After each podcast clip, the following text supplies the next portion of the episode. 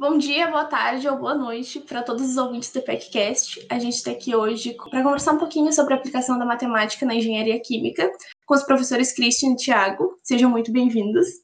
E se você está nos escutando agora e ainda não escutou os episódios anteriores, é só acessar o nosso perfil no Spotify e buscar por esse.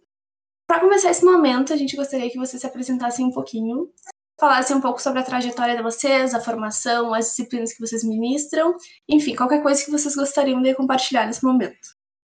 Muito obrigado, Ellen e pessoal aí pelo convite. Obrigado ao professor Christian, é um prazer. Falar sobre a minha trajetória. Bom, eu sou formado em matemática, né? fiz licenciatura em matemática e fiz engenharia civil. Eu sou formado em matemática pela Unifra, né? hoje chama Unifra aqui em Santa Maria, e engenharia civil pela UFSM e sou doutor e mestre em métodos numéricos pela UFPR, Universidade Federal do Paraná.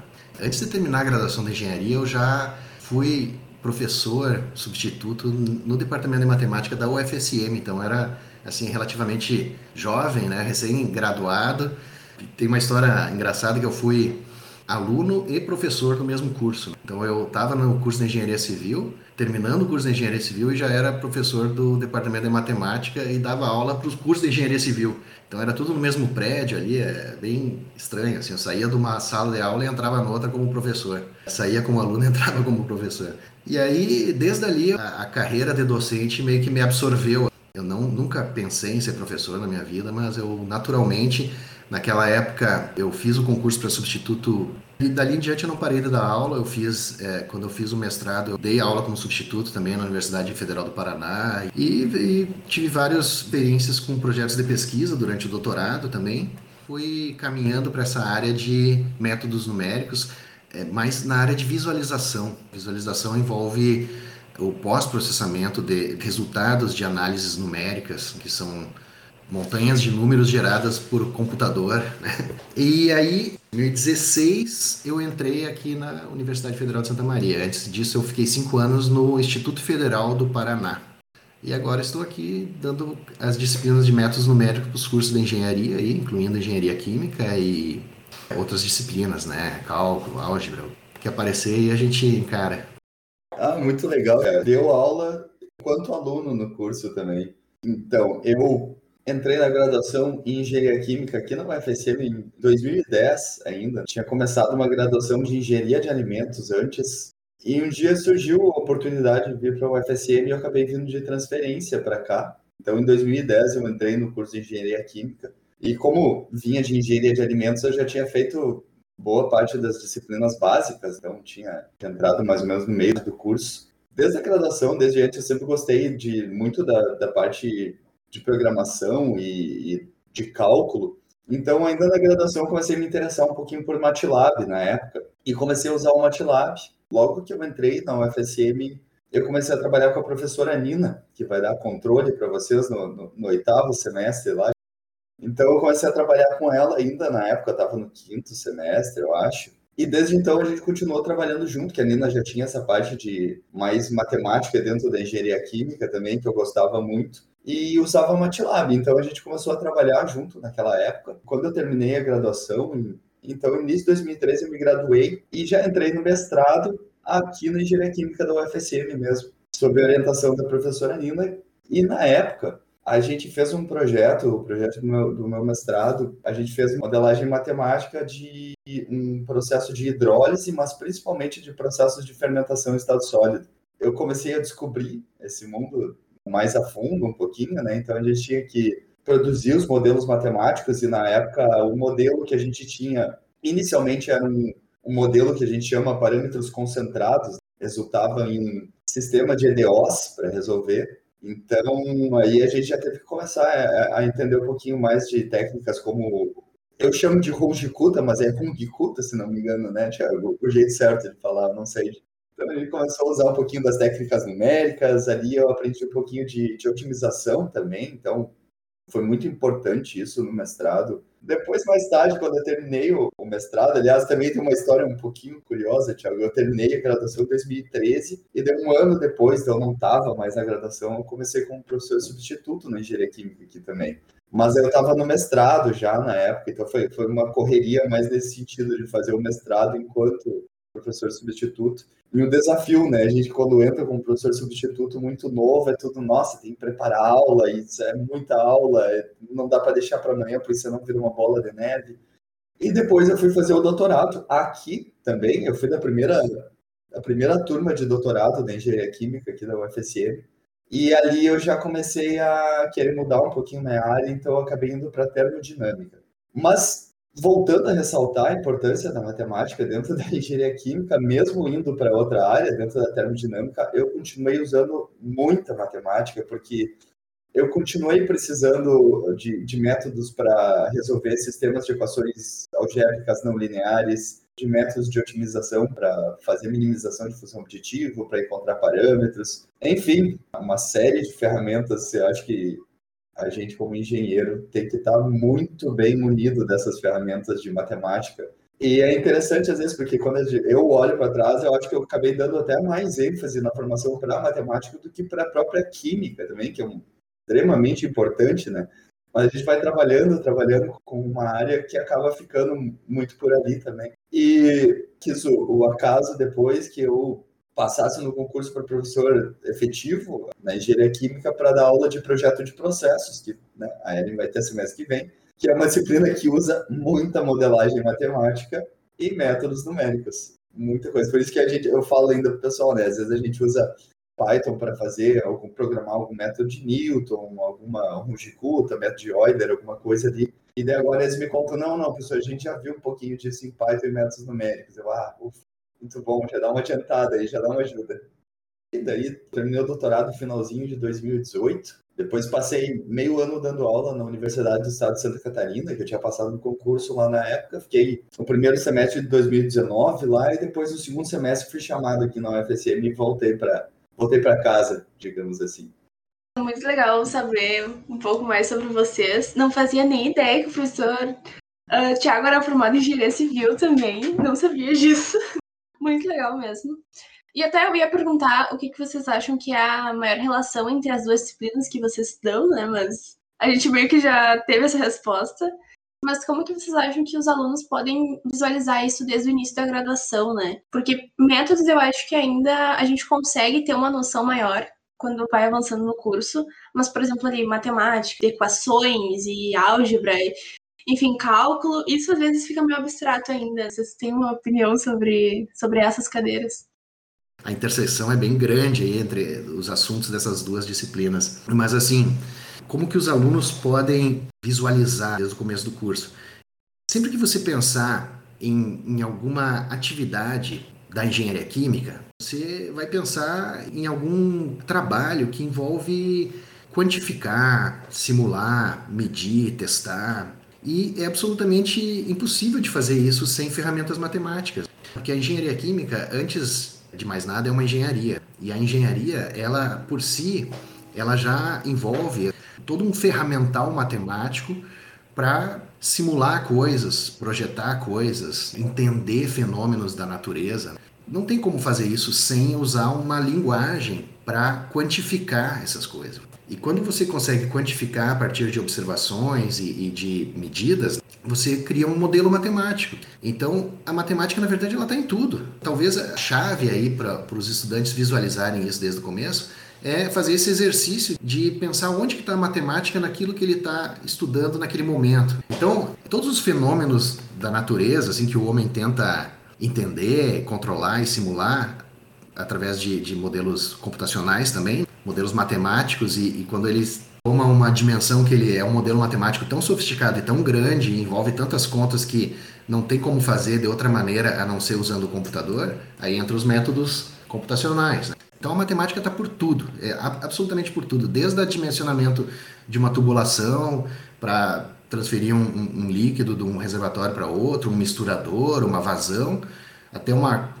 compra de, de equipamentos, porque o professor Christian falou assim num aspecto da engenharia química que é um aspecto de pesquisa, de simulação numérica, de resolução de modelos numéricos, otimização, resolução de equações diferenciais é uma área mais voltada ao estudo, mas a engenharia envolve tantas outras possibilidades de atuação do engenheiro químico e todas elas têm matemática. Agora, indo para as disciplinas da faculdade, do curso de engenharia, por exemplo, o cálculo A, o cálculo B, o cálculo 1, 2, 3, a álgebra, que são tão às vezes são consideradas assim tão distantes da realidade. Na verdade, tem um, outro aspecto aí, que é um aspecto realmente um pouco mais assim de didático, acho, e de, de formação de uma base sólida de conceitos importantes que depois vai te dar uma capacidade muito maior de entender coisas menores do dia a dia. Então, por exemplo, o que é o cálculo infinitesimal? O cálculo infinitesimal é o estudo da variação entre eh, variáveis. Por exemplo, a taxa de variação de uma variável em relação à outra, aí vem máximos, mínimos, o comportamento no espaço tantos outros desdobramentos. Então, esse, essas ideias mais fundamentais, assim, que vão um pouco além do fazer as contas, e quando você está lá no, na disciplina de cálculo, você está treinando uma série de coisas. Aquilo vai estar tá na sua cabeça, você vai entender por que, que um volume de um reservatório com formato diferente lá tem aquela fórmula que veio de uma integral. Ou por que, que a força da queda de um líquido dentro de um, de um reservatório lá, do misturador, ou por que, que a pá do misturador ele, ele tem aquele formato e, e tudo isso tem a ver com o cálculo diferencial integral. O projeto daquela pá do misturador, para ter o melhor desempenho possível, passou por uma integral. Então, esse, esse conceito que é tão complicado para quem não estuda matemática entender, passa a ser um pouco mais natural, assim, e aí você consegue ter uma dimensão maior na compreensão de problemas mais simples. Em resumo, acho que esse é uma grande, é o grande ponto aí. É, mas é muito isso, muito completa, Thiago. Porque realmente, acho que às vezes o aluno está tão preocupado com a disciplina, né, entender aquelas técnicas e coisas, e não consegue enxergar, às vezes, o saltinho que tem que dar para aplicar ela na engenharia química. Por exemplo, pegando lá o início do curso, tem balanço de massa. Bom, quando vocês montam um balanço de massa de um sistema, vocês estão montando um sistema de equações algébricas. E, geralmente, nesse caso, vão ser sistemas de equações algébricas lineares então vocês vão conseguir resolver com álgebra, por exemplo. Vocês vão conseguir resolver de uma maneira bem, bem simples. E daí depois vocês começam a ter ah, alguns, alguns modelos não lineares. Depois, mais lá adiante, quando começa as disciplinas mais técnicas, principalmente, mais profissionalizantes mesmo, vocês vão ter, por exemplo, reatores. Reatores é por EDO, tem muita EDO, eh, né, equação diferencial ordinária, porque a gente tem essa, exatamente essa variação de um composto, de uma propriedade, ao longo de uma outra variável, como o tempo, ou se a gente tem um reator como o PFR, a gente vai ter uma variação de concentração ao longo do reator também, então a gente já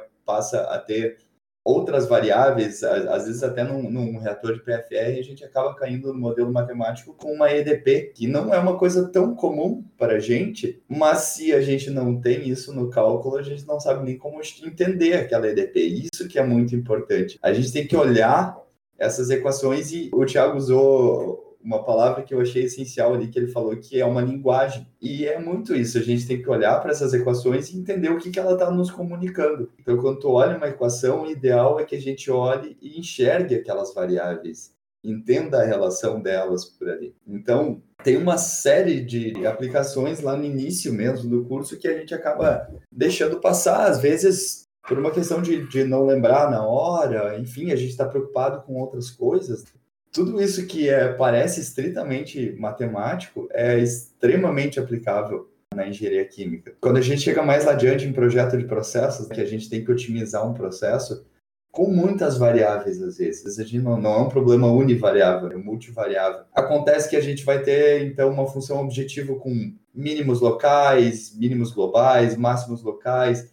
E daí as coisas começam a ficar cada vez mais complexas. E por isso que logo lá no início a gente tem que ter essa base bem formada, que no fim das contas ela vai seguindo com a gente ao longo do curso. E mesmo quem chega lá no final diz: Não, mas eu não, não usei cálculo, não usei muito. Usou, só, só não percebeu que usou porque acho que aquilo já estava internalizado, mas muito difícil conseguir pensar em alguma coisa dentro da engenharia química que não leve matemática. Tudo é quantificável, praticamente. Eu acho que é uma das ferramentas mais importantes que a gente tem ao longo do curso para poder nos ajudar a compreender de fato os processos e também nos ajudar a projetar mesmo né, os processos químicos nossa, muito legal ter essa visão de vocês, porque realmente quando a gente tá ali estudando e naquelas disciplinas iniciais, tu não fica pensando no que, que tu vai aplicar, tu fica pensando, meu Deus, sabe o que, que é isso aqui? Por que, que eu tô estudando isso aqui?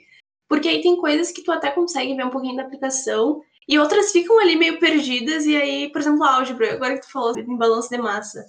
Realmente, a gente usa bastante a, aquela parte da álgebra em balanço, mas quando tu tá estudando álgebra, tu não tem essa noção também, né? É bem complicado isso. E aí, até entrando nesse assunto, quais vocês acham que são as principais dificuldades dos alunos nessas disciplinas? E como vocês acham que tanto vocês como professores e nós como alunos podemos melhorar isso para para ter essa visão melhor de como a gente vai aplicar e de que é importante a gente estudar? É muito difícil de responder essa pergunta porque são muitos aspectos, assim, exigiriam um estudo, na verdade. Porque às vezes os alunos, por exemplo, pegam muitas disciplinas e aí tem dificuldade em entender essas disciplinas mais pesadas que exigem um, um estudo fora da sala de aula maior, exige um tempo, uma dedicação. Ou então, às vezes, são desmotivados justamente por não enxergarem a aplicação. Então são muitas fontes assim de problemas e, e, e, causas que levam a essas dificuldades. Mas eu acho que a motivação é a chave principal. E essa motivação ela pode surgir, por exemplo, é, simplesmente da aproximação do aluno ao dia a dia da profissão de engenheiro químico. Então eu acho que o que falta um pouco, o que poderia ser melhorado ou que seria desejado, assim, é que, que os alunos pudessem ter mais contato com a profissão mesmo. E aí eles, com certeza, por si mesmos, veriam as aplicações de matemática e se sentiriam mais motivados e aí entenderiam que é importante estudar, certo? Entenderiam que a matemática, ela não necessariamente ela está ali para te dizer assim, ó, isso você vai precisar exatamente naquele momento para aquela situação. Não. A matemática ela está ali para te fornecer uma caixa de ferramentas e aí você vai resolver um problema desconhecido e você tem aquela caixa de ferramentas. Você pode chegar lá assim, bem preparado. Então, esse é o lance da matemática. Quanto mais você se tiver esse, essa visão e abrir a mente assim, a ser receptivo àqueles conhecimentos, você está se preparando melhor para situações, para enxergar um problema de uma maneira diferente, para resolver com uma técnica diferente, para enxergar ter um, um arsenal de ferramentas muito mais poderoso para resolver todo tipo de problema que aparecer, porque vai resolver matematicamente. Grande maioria, 99% dos problemas técnicos, né, problemas técnicos. Né? As maiores dificuldades, elas é difícil de dizer, né, mas eu acho que a maior dificuldade é a falta de motivação e a motivação ela deve ser buscada a partir do entendimento de que quanto mais você entender a matemática, mais capacitado, você tem mais chance, você tem mais tem mais ferramentas para lidar com todas as encrencas científicas e técnicas que aparecerão na sua carreira de engenheiro. Será que eu falei certo, Christian? Não, é muito verdade isso. Eu, eu adorei essa ideia de pegar com uma, uma, caixa de ferramentas à nossa disposição ali. Eu, eu concordo plenamente. Eu acho que quanto mais ferramentas a gente tiver, mais facilidade a gente vai ter para compreender os fenômenos físicos que estão envolvidos dentro da engenharia química. Porque a matemática, eu acho que ela é essa ferramenta que nos permite fazer essas compreensões. Eu acho muito interessante da gente poder chegar em algum momento e olhar para as equações que a gente tem na termodinâmica, dos balanços de massa, os balanços de energia, os reatores, olhar para essas equações e perceber quais são as variáveis ali, que história que essa equação está nos contando, como que essas variáveis estão se comunicando entre si, né? Como que essas informações estão entrando na equação e saindo para a gente. E nem sempre vai ser só equação algébrica simples, né? Sistemas determinados. Às vezes a gente vai ter uns pepinos maiores para resolver. Se a gente já tem essa ferramenta, gente, irmãos, se ela já está ali na, na caixinha de ferramentas pronta para a gente pegar, vai ser muito mais rápido, vai ser muito mais fácil e a gente vai ter uma compreensão maior do problema. Mas realmente, né, logo no início do curso, que, né, que, é, que é onde a gente tem as disciplinas básicas, às vezes seguidamente, né, não é tão simples da gente enxergar essa interface disso, de como que a gente está comunicando a engenharia química com a matemática desse jeito. Por que, que eu realmente estou vendo isso? Então, que o pessoal novo que está ouvindo aqui, que sirva de incentivo. Gente, a gente usa muita matemática ao longo do curso. Alguns mais, é claro, né, dependendo da área que a gente vai trabalhar, mas eu não vejo ninguém se formando e não trabalhando pelo menos com um mínimo de estatística, que vocês vão usar também matemática. E não só na engenharia química, né, gente? Vida pessoal também é importantíssimo, né? A gente vai, ah, vou começar a, a investir. bom, né? Tenho que saber um pouquinho, pelo menos, como, como usar as equações, como calcular os juros, enfim. Sim, é verdade. Tentando juntar tudo que eu estudei até agora, pensando no, nas cadeiras que eu tenho para fazer ainda, dá para ter um pouquinho de noção de, de quanto a matemática está presente ali, né? E a gente às vezes só não, não percebe muito, não dá tanta atenção para aquilo. Mas até vocês falaram em motivar os alunos. Como vocês acham que podem abordar esse conteúdo tentando motivar os alunos né, e contextualizando com a engenharia química? Bom, eh, da minha parte, eu posso falar por mim, assim, né? O que eu tento fazer nas minhas aulas é realmente, a Erin foi minha aluna, ela pode confirmar, né? Sempre trazer alguma aplicação, né? Por exemplo, na parte de métodos numéricos, a gente tem a parte lá de resolução numérica de, de sistemas lineares, equações diferenciais, de maximização ou zeros de funções. A gente usa métodos computacionais e eu sempre trago problemas de livros que têm aplicações nas engenharias. Então, para cada turma que dou curso de métodos numéricos, eu procuro trazer uns problemas práticos assim para para dar esse pequeno contato assim, né? Isso é uma forma, eu acho, de de motivar os alunos.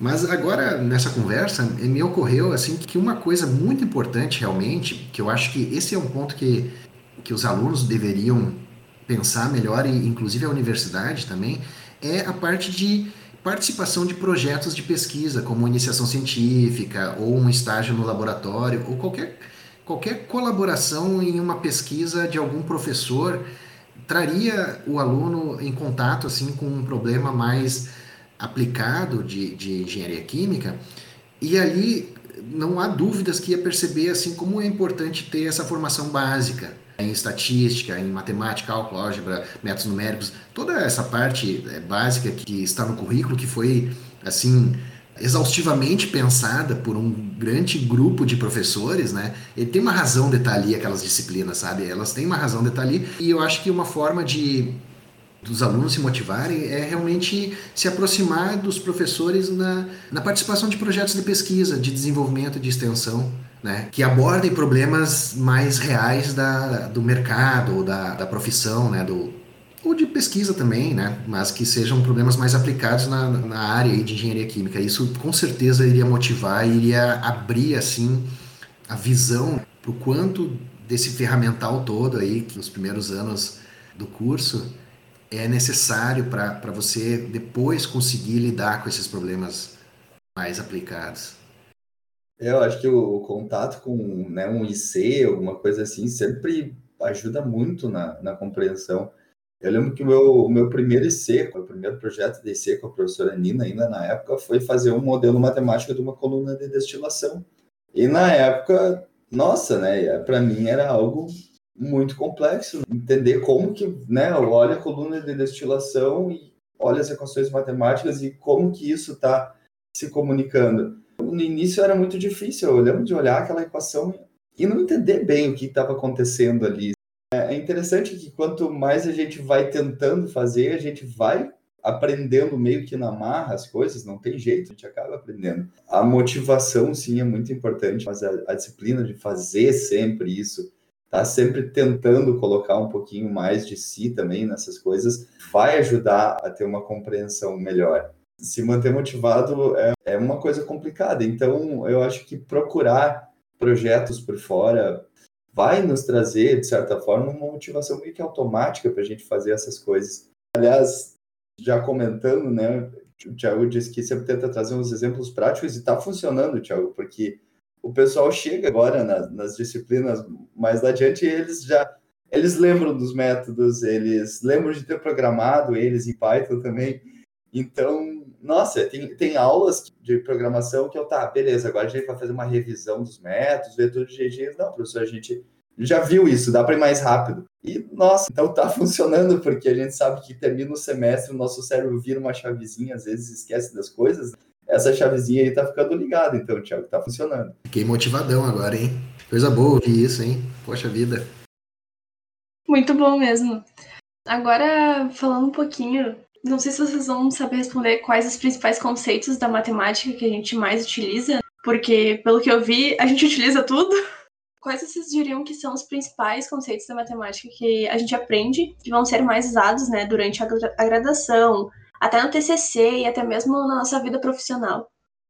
Então vamos lá. É, é, é, muito difícil enumerar as que eu penso que possam ser as principais ferramentas. Que eu posso dizer, acho que são as ferramentas que eu acabo usando com uma frequência maior. Tendo em vista que eu acho que ali no departamento eu provavelmente sou um dos que mais trabalha com essa área, então acho que a gente já pode tirar uma média mais ou menos aí. Para mim sempre foi muito útil. Assim, eu sempre eu busquei ter uma ferramenta muito boa para cada tipo de situação que eu acabo caindo dentro da engenharia química. Então, por exemplo, uma, a situação muito comum é ter um sistema de equações algébricas não lineares para resolver. Para isso, eu tenho o, o, meu método Xodó, que por mais que ele não funcione sempre, eu geralmente já começo com ele.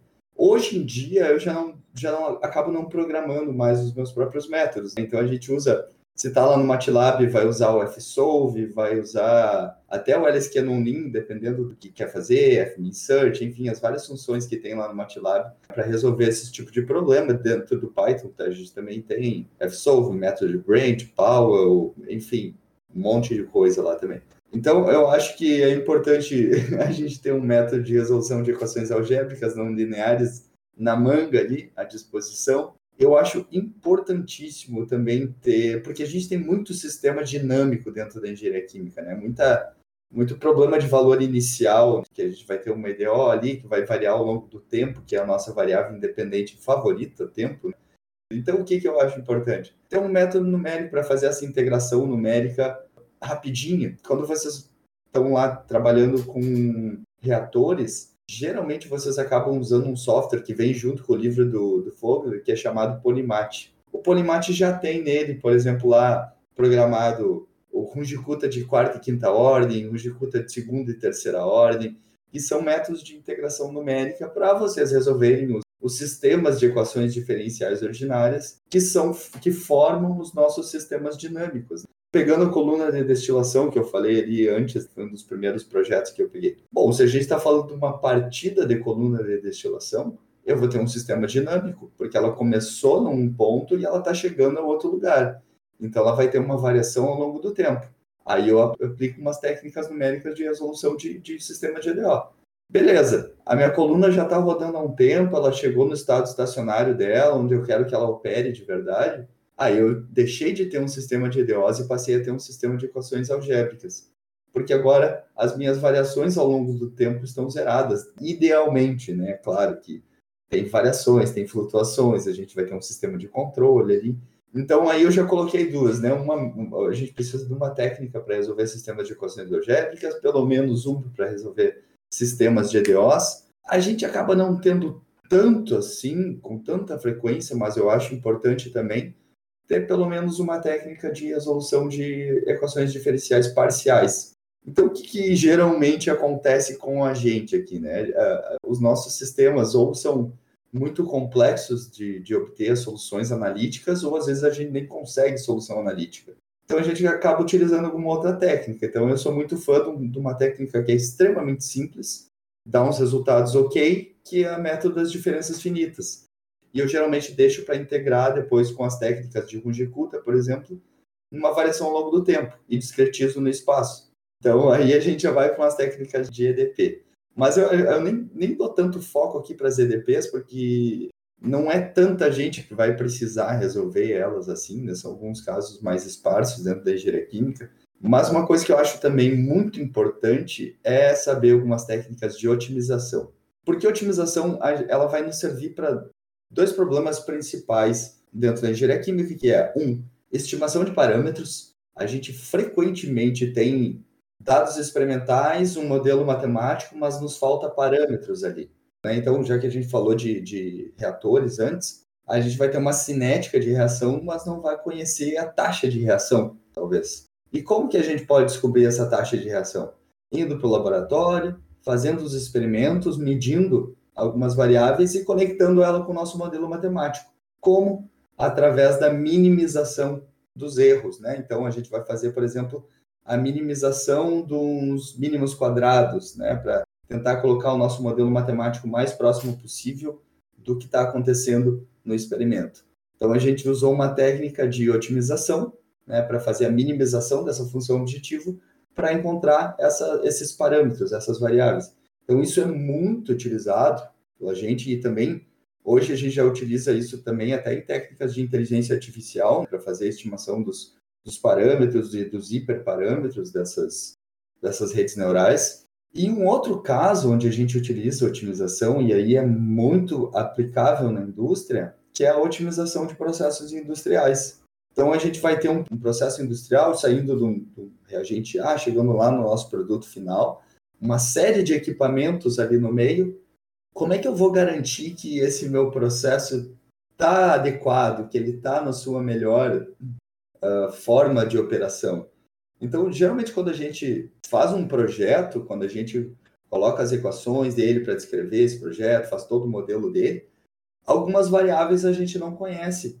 Então, a gente vai acabar caindo num sistema indeterminado, né? A gente vai ter mais incógnitas do que a gente tem de equações. Então, a gente vai ter que otimizar esse processo, mudando essas, essas variáveis que, entre aspas, sobraram, através de alguma técnica para nos levar a algum lugar. Geralmente, uma métrica bem comum para otimizar processos é fazer, por exemplo, a maximização do lucro na empresa. Então, como é que a gente faz isso? A gente conecta um modelo econômico a um modelo matemático do nosso processo. E esse modelo matemático está completamente vinculado ao processo, com as variáveis que a gente tem ali dentro. Então, a gente consegue manipulando essas variáveis, buscando maximizar o lucro que está lá naquele nosso modelo econômico. Então a gente começa a conectar uma série de equações, né, de modelos matemáticos ali, para nos levar até a otimização desse processo. Por exemplo, esse foi um caso de maximização de uma função objetivo, e o outro caso de estimação de parâmetros seria a minimização de erros, a minimização de uma função objetivo. E esses casos são uh, casos de otimização dentro da engenharia química, que também são técnicas matemáticas muito utilizadas. Então, só resumindo aqui, o, que eu acho que a gente usa muito é, técnicas de, de resolução de sistemas de equações algébricas, técnicas de resolução de sistemas de equações diferenciais ordinárias e técnicas de otimização. Uma coisa que eu ouvi uns anos atrás e que eu acho que vale bastante aí para essa nossa conversa. Eu dei aula também para ensino médio na época que eu fui lá no, no Instituto Federal dava aula para ensino médio também e, e, nossa, foi um desafio enorme, assim, sabe? Eu aprendi como professor bastante, porque dar aulas para jovens na idade de 14 a 18 anos é, um, é realmente é um desafio. E a gente tinha um, um, grupo de professores que discutia bastante, assim, sobre a matemática e por que, que os alunos tinham tanta dificuldade e tal, né? Então a gente sempre procurava soluções. E uma vez uma professora me disse assim que a matemática, ela é como um condomínio vertical, né? E as outras disciplinas, elas parecem mais com um condomínio horizontal. Então, se você precisar, sei lá, tirar uma parte do condomínio horizontal, ele vai continuar lá funcionando normalmente. Agora, você não pode simplesmente tirar um andar de um prédio porque ele desaba. Você pode construir um condomínio horizontal de qualquer jeito. Começa pela, pelo leste, oeste, sul, começa pelo centro. Agora, um condomínio vertical, você tem que começar pela base e ir empilhando os, os pavimentos. Essa é uma ótima comparação porque você precisa entender conceitos mais básicos, você precisa entender coisas mais básicas para conseguir entender coisas mais sofisticadas.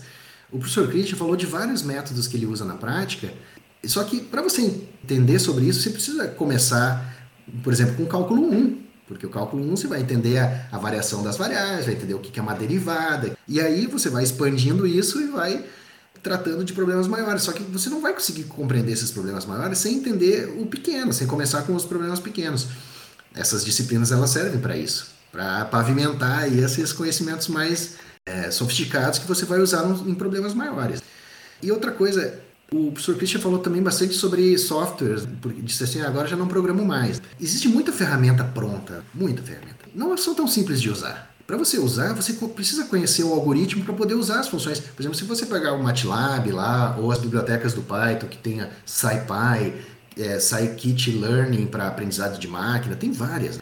Aí você começa a ler a documentação lá, você vai ver que, poxa vida, tem vários detalhezinhos. Não é tão simples de. Não é, você só não vai, não vai só apertar o botão, você tem que preparar os dados para entrar naquilo. Você às vezes tem que fazer uma, um pré-processamento, uma computação enfim, precisa saber quais são as entradas e as saídas, e você precisa entender o que, que o programa está te dizendo ali. Por exemplo, ele dá informações de erros numéricos, você precisa entender o que, que são essas coisas.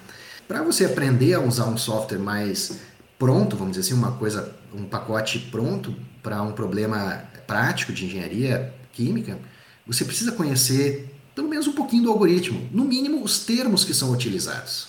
Os termos que são utilizados, por exemplo, a, a matemática também é uma linguagem para comunicar. Então, quando você precisa aplicar um método matemático para resolver um problema, você precisa, aquela terminologia ela precisa ser conhecida. E essa terminologia, que é vasta, você vai aprendendo e, se familiarizando com ela ao longo da graduação. Esses conceitos, o fundamento, ele está lá no inicinho. Então, talvez esse seja o caminho. Os alunos eles precisam ter fé, precisam confiar, assim, precisam confiar. Não, esse, essa disciplina está aqui por algum motivo, né? Os professores experientes ao longo dos anos acharam que era importante estar essa disciplina aqui, então vou ter fé, vou confiar nos meus mentores e estudar e me dedicar. Mas é muito isso, né? O básico funciona, né? O básico ele tá ali por um motivo. Vocês estão ali para aprender, aprender álgebra, aprender cálculo, métodos.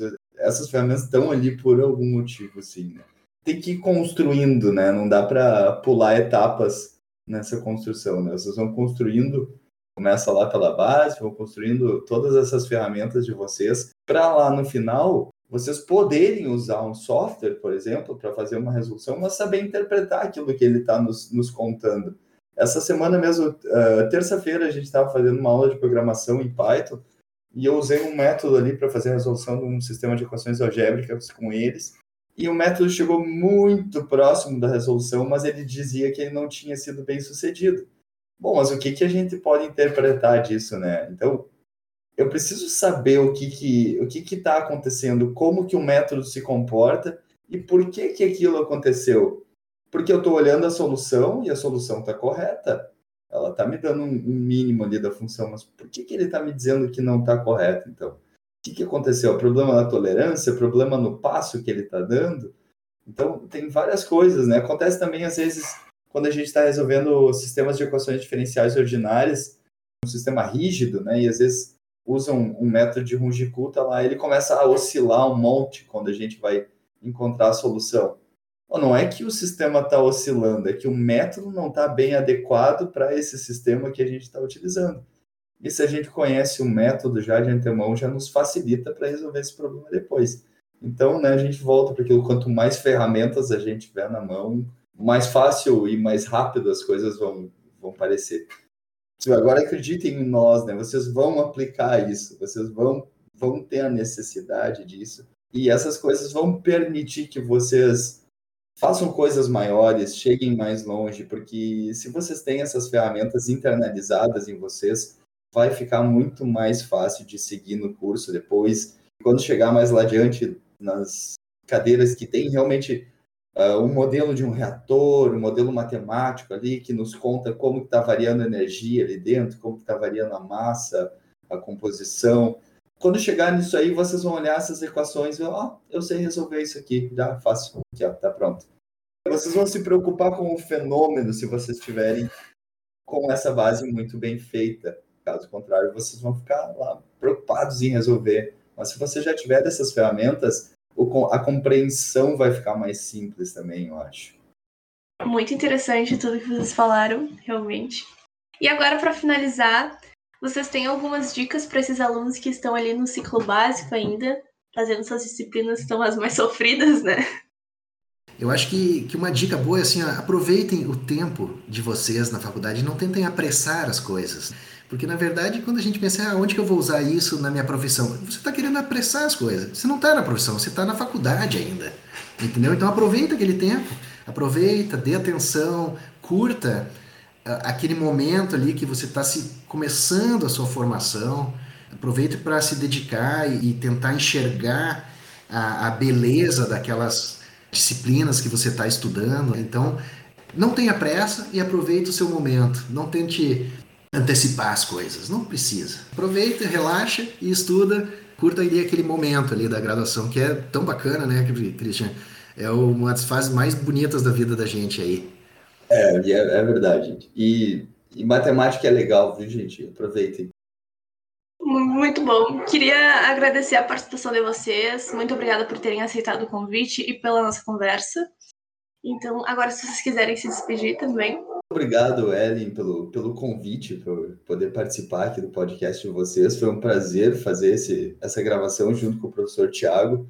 Foi muito legal essa troca de ideia com vocês e, enfim, podem contar comigo para uma próxima. É sempre legal a gente poder debater esses assuntos, trocar uma ideia, né, receber essas outras visões também sobre, sobre o curso. A gente fica bem feliz de poder se comunicar dessa maneira aqui com vocês também e, e tentar esclarecer algumas coisas de uma maneira mais leve. Muito obrigado pelo convite, obrigado pela, pela gravação aí hoje. Muito obrigado, eu que agradeço.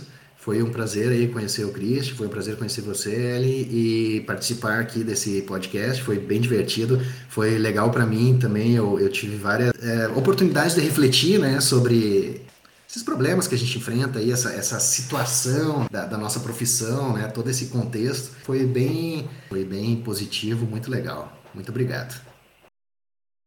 Professores, agradeço. E para você, ouvinte, que chegou até aqui, fiquem ligados nos próximos episódios e até semana que vem.